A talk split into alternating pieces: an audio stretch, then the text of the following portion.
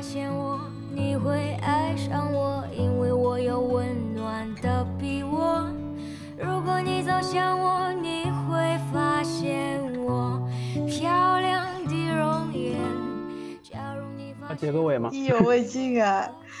就是就是我们两个人想今天是想我我我是有这种感觉的，就是我们两个人是想聊点什么的，但是好像就是围绕在我们互相两两个最近身边都离开了一个好像还不错的人，开始就是就是你现在这两个人之间在聊，但是你好像又完全没有放开那个聊天的语境的那种感觉，所以我我会感觉到这一次其实是没那么尽兴的，我不知道你有没有这种感觉。啊，就是好像大家被禁锢在一个漩涡里面在，但是但对，但我对我而言，我并不需要每次都尽兴啊。是的，是的，我我我我我也是，嗯我我也是这样感觉的，但是就会觉得嗯啊、我们虽然身处在这个漩涡，我是我我是把这个事情表达出来啊，就是这个现象表现出来，我就觉得深入在这种漩涡里面，这一次没有走出来，我觉得也是一种新的体验，就是好像两个人真的在写一个命题作文，我们以前就是那种。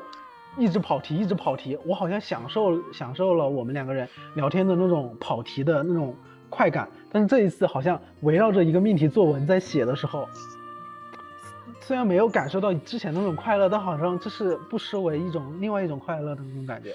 我不知道你有？我觉得今天我们其实都挺算是我觉得很稳的去表达了，就没有过多的很情绪很燥嗨的那种状态下面去去那个，就是可能就是这份呃淡淡的忧伤也好，或者是这 个就是被人在乎过的温暖也好，其实会让你很踏实。其实我并不急于表达，我觉得。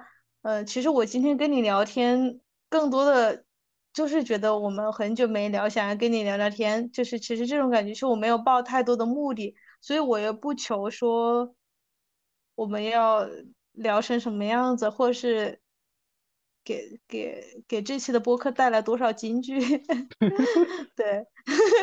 是的，因为我觉得有很多其他很会聊的，就是你的嘉宾们，他们可以发挥到很大作用。最那会聊的就是你好吧我觉得，我我觉得我我觉得我今天就作为一个老友的身份吧，对吧？嗯，因为其实我这几天听你的播客，我怎么说呢？呃，听你最近的几期，其实我是有感受到一定的那个，嗯。疲惫感，但是这个疲惫感我不知道其他人能不能听得出来。对，就是我感觉你在跟其他人聊天的时候，就是那种求知欲或者是表达欲感觉没有那么强了。对，就其实我是会有感觉到一点点那种，我不知道用疲惫感去形容准不准确，但是我觉得是类似的一种感觉吧。对对，所以其实也是今天，而且我今天接你，我也感觉很有点不一样，我感觉你突然变成熟了还是怎么了？可能是可能是你那个你有点圆润了，就是整个人就看着更稳重了，你知道吗？真的吗？是的，但是你刚刚说的那个很多小动作还是很小朋友了。我知道，就是你每一次都能就是在最后击中我一下的原因是什么？你你刚刚说到疲惫感，我以为是你会觉得听了我几期节目之后就发现，哦，原来他还是那个，就是我我意想之中的那种人，所以我听完之后我会觉得，哦，就那种疲惫感，你知道吗？然后你转念一说，就会觉得你感受到我的那种热情，好像我以前刚开始录播客就感觉没说百分之百，有百分之八十的热情，但是后来。呃，跟不同人或者是自己录的时候，都只有百分之五十的，我觉得哦是被你敏锐的捕捉到了。我不想去过做过多的解释，不管是说我工作的繁忙，还是我最近这段时间的状态，我觉得那展现出来能够被你感受到了，我就觉得那真的就是这个样子，然后还被你去说出来，我就觉得很很感动，很开心。嗯，对。但是其实我。就我觉得这种感觉没有什么不好，就像我嗯其实今天早上听到的最后一个播客，哎、是是今天早上还是昨天晚上，有一个很印象深刻的播客，就是你跟一个在国外读博士的一个男生的聊天，然后呢，他其实整个情绪是有点荡的那种感觉，然后整个过程中你也没有去刻意调动他的情绪，你们两个就是很荡的聊完了整一个天。但就是很奇怪，我听完我还是会觉得治愈。就是这种治愈是什么？就是有时候你听到很嗨的、很嗨的两个人，你会其实你只会觉得聒噪，但是有时候，嗯，就可能像像你，我我还说想到你说到的一个恶评，就就打引号的恶评，说你的博客都是在散发负能量嘛，然后你就说其实。呃，叫什么？你能给就是可能跟你同处一个环境的人，给到他们一些共鸣，或者是有一些就是陪伴感嘛？就我其实很认同这一点。就如果说这个世界上大家都去笑哈哈或怎么样的，那为什么还会有这么多人他感到心灵空洞呢？对不对？就是既既然就是有这么多就是需要被治愈到的灵魂，其实。我觉得共鸣是很基本的一个互助吧，对吧？一个是我可以去抒发我自己内心的事情，另外的话，别人听到我的一些经历，他也会觉得哦，其实这个世界上不止我一个人孤独，或者是不止我一个人，其实有时候会遇到一些挫折，有很多人陪在我身边。我觉得他们可能不一定跟我在一起，但是他在这个博客里，他在这个城市里，他在这个公司里，我觉得这是一件很温暖的事情。嗯，天呐，姐，你永远最懂我。就是就是，我其实 也是从，对我也是从那一期开始，就是我觉得也，我觉得也是一个呃生活的一个节奏的问题吧。就像我以前我不是工作的时候，其实很闲嘛，我就想着说，那我要把我的播客一帧一帧的剪的特别的精细化，就是所有的话口都要剪掉。但是那一期我就想着说。呃，我其实也是迫于更新嘛，我前面一直没有断更，然后我就跟那个国外的那个朋友去聊天，然后聊完之后我就觉得，哎，那天已经很晚了，我就想立马把它剪出来，然后我们整个人聊天，我就去就把一些可能不能播的或者是一些空白的地方我剪掉就够了，而且我那期播客的名字也取得特别的随意。就是我和他最后聊天的时候，他不是就像你说的，他的整个情绪很荡。就是你在描述我当时那个状态的时候，我我都没有意识到，我其实也是很荡，没有调动他的情绪的那种感觉。可能我以前真的很嗨吧，就是我一定要和对方有一有某种所谓的节目效果呀，或者是怎么怎么样的一些东西出来。我后来就慢慢开始真实的做自己，就是我想说什么就说什么，我只是把空白剪掉，我真那些东西我都留下来。那反而好像给给到了你一些不一样的感受。然后那期的播客就是我最后说啊，你一定要快乐起，哎是什么呀？我都忘了。你说叫什么什么？快快说你快乐什么？就那个是吧？对对对，他说他不快乐嘛，他说他在国外很不快乐。我就说快，就是你嘴上一定要说你快乐，你就会快乐起来。然后我就就简简单单做了那期播客的题目，然后没想到十个。但我觉得那个播客题目起的很好啊。是吧？就是没想到，没想到这个东西过了哦。一个月或者是一两个月之后，再一次被你听到之后的这种后后面的效应，我过了这么久了吗？哎，我我不记得过了多久，反正反正这种这种感觉就是，我觉得是非常神奇的，对，嗯，就更加印证了我跨时空的交谈，对，印证印更加印证了我要我要记录，然后不管是不管是给到你还是给到别的人。他们可能不会像你这样直接的给我表达我的一些想法，我的一些感受，我觉得都都能够有一些效果，我就觉得很开心，很知足。嗯，而且其实就是你，你有没有发现，其实这是你坚持的意义？就如果说你只是做一周、两周，你不会感受到这个所谓的挣扎、迷茫或者是停滞带来的你的这个变化。我觉得就是因为你时间够长。然后呢，这些一次一次、一次一次的去剪辑播放，然后去听，然后去收获大家的反馈，到今天你有了一个可能在这个阶段下去真实做自己的一个状态，其实我觉得真的是可遇不可期的一个阶段。对，我真的太棒了呀！我真的棒棒棒棒！对，真的是就是好像你每做的每一个，就像那句话说的，你扇动的每一下翅膀，可能都在你未来。作为你往上走的那个东风，天呐，我说我说京剧了今天。啊，原来今天的京剧在这等着。没有没有，就是我就是我当时我刚刚想到的就是那个蝴蝶效应嘛，就是你现在可能轻轻的扇动一下翅膀，你走的每一个步，每一每一个很小的一步，可能在未来它就它就成为了你，就像刚刚说的，你往上走，你可能就需要那一口东风。东风好对像不是对用口来形容的吧？但是不重要。哎，我跟你讲，然后我就想起我，呃，我想跟你分享一个一个小故事，就我昨天今天。我昨天看村上春树的那一本书，哎，其实不是他的书，是别人有一个日本的作家写村上春树，就他嗯对他很多作品的一一些感想的一本书。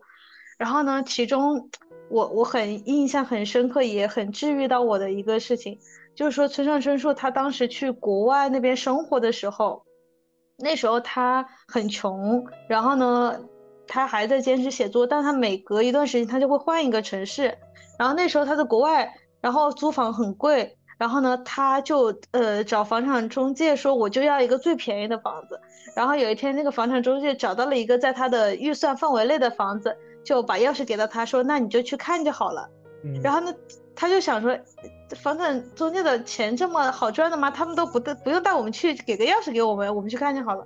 后来他才知道别人为什么不带他去，因为他那个房子在一个非常非常偏的一个地方，然后那个地方它叫做，他把它称作三角地带。为什么这么称？是那个地方是两条铁路的一个嗯中间的地带。嗯，就是每当那个铁路穿过他那个房子，就要像地震一样的摇曳，哦，好像我看？过这个东西啊，看过这个故事啊，这是是不是有看过？对啊，然后，然后这是他的一本书里面的，然后呢，就里面就有提到这个事情，然后就说到他跟他妻子就住到了这个房子里面，因为在他们的预算范围内。然后呢，他们就说到，就说说到很多很细节的东西，就比如说他们聊天的时候，突然火车来了，他们就要停下来等火车走了之后，他们再继续聊天。比如说，就是因为那个房子通风又很好，然后又很吵，然后呢，导致他跟他妻子每天晚上睡觉的时候要被迫真的是要抱着睡才能取暖。嗯然后就说到很多就是很有意思的事情，然后呢，就是说说到其实嗯，在他的描述里面，就是好像这个三角地带看似好像很有趣、很温暖，其实这是他那个时候贫困下面的一个生活状态。就里嗯面有一段话，其实我在这里想念一下，我昨天还拍了。然后呢，他就说，呃，到今天他其实已经，嗯、就是在经济和物质条件都已经比较好的情况下，他听到贫穷这两个字，他就会想到他在这个三角地带的这一段的时间的生活。他说他现在不知道那里住着什么人，然后呢，但是就是他现在多年以后，他会想到，嗯，他很感激那些那些年如白纸一样的时光。他说，因为那个时候什么都没有，所以才会在后来拥有更多。我觉得就是这最后一句话，我当时听到，我觉得很治愈。他就说，就是因为现在什么都没有，所以后来才会拥有更多。我感觉就是我们在做一个事情的过程，就是像这样，就是因为很多东西我们最开始就是很空白，然后呢很迷茫，然后所以到后期我们得到的时候，你才会觉得 有一种很很很满足感吧。嗯，我我懂，我懂这个意思。我好像真的看过这个这个这句话，我也听过。嗯，所以所以我就是觉得我很爱他的，我很爱他的小说的点，就在于他真的是从一个很很特别的一个角度去思考一些人生的事情。你每次给到我的不就是一些很特别的角度吗？你就是我的村上春树。可以，这就这就评价我爱。真的真 的，我就觉得，哎呀，我就觉得，就生命中出现的这些身边的人，我觉得就是，就哎，我我之前听过一个什么话呀，就是，呃，就是那个那个什么那个谁的一个新综艺，他就说他就说你身边的朋友就是就是像像天上的流星往地上掉，那那你听过吗？就那个沈月，她不是有有拍一个新的综艺，他那句话是怎么说的？就具体的话我不记得了。他就说可能是每一个朋友都是在天上看到，哎，我说不出来。果然我我不能 说出京剧，好好好，等下剪，等下剪了。不剪不剪不剪。嗯，到时候把这句话我要找出来，然后放在今天的 show show notes 里面。嗯，可以可以可以，好吧，那今天咱们结个尾吧。嗯，来结结尾吧。嗯，你来吧。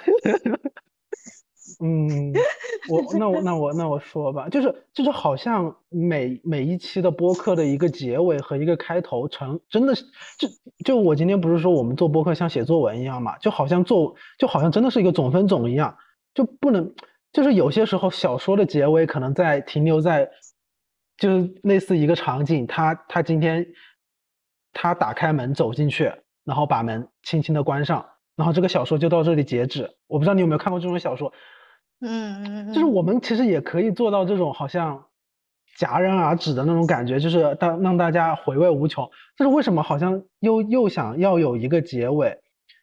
就是我觉得这个结尾成了一个呃，就像你今天说的，会享受的一种状态，就享受我们一起结尾，看看啊，这个人关完门之后，我们一起猜测一下他。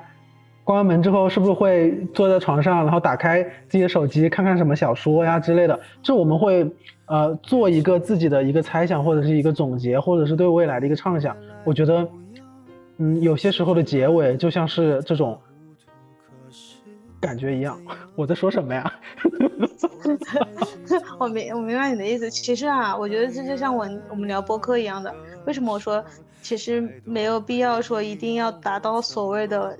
尽兴就是，如果说我们聊了半个小时，对吧？我们觉得差不多了，其实我们今天就可以结尾了。是的，或者是，而且这个这个结尾，一个是内容的结尾，一个是你可能那个 ending 的一个你的一个话术或怎么样的，就是不一定你真的要聊到很慢，聊一两个小时这个样子，对吧？你剪的也累，主要是。谢谢珊珊心疼我剪辑。对啊，你你你说。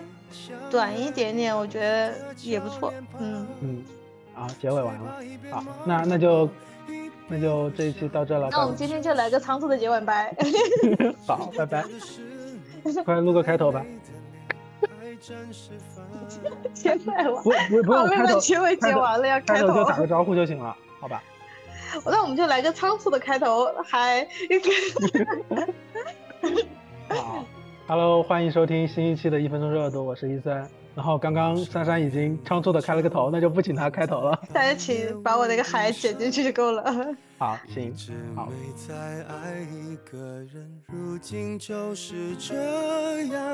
因为故事跟你说了一半，于是搁在所谓云端，谁忘不了谁孤单，我的心在说谎。说下去会疯狂。如果没有月亮，那些日子都无妨。最怕一边忙啊忙，一边想那旧时光。剪不掉的是你在笑的苦，还真烦。我的嘴又说了谎，说的那么漂亮。以为已经忘了你的那些美，像月光它剪不断，因为爱早就钻进心脏，心一跳泪都会淌，那些带泪的脸，带笑的苦，还蒸发。月亮是个凶手，想你的我是痛几番。有时候真的很怕望见那月光中的你。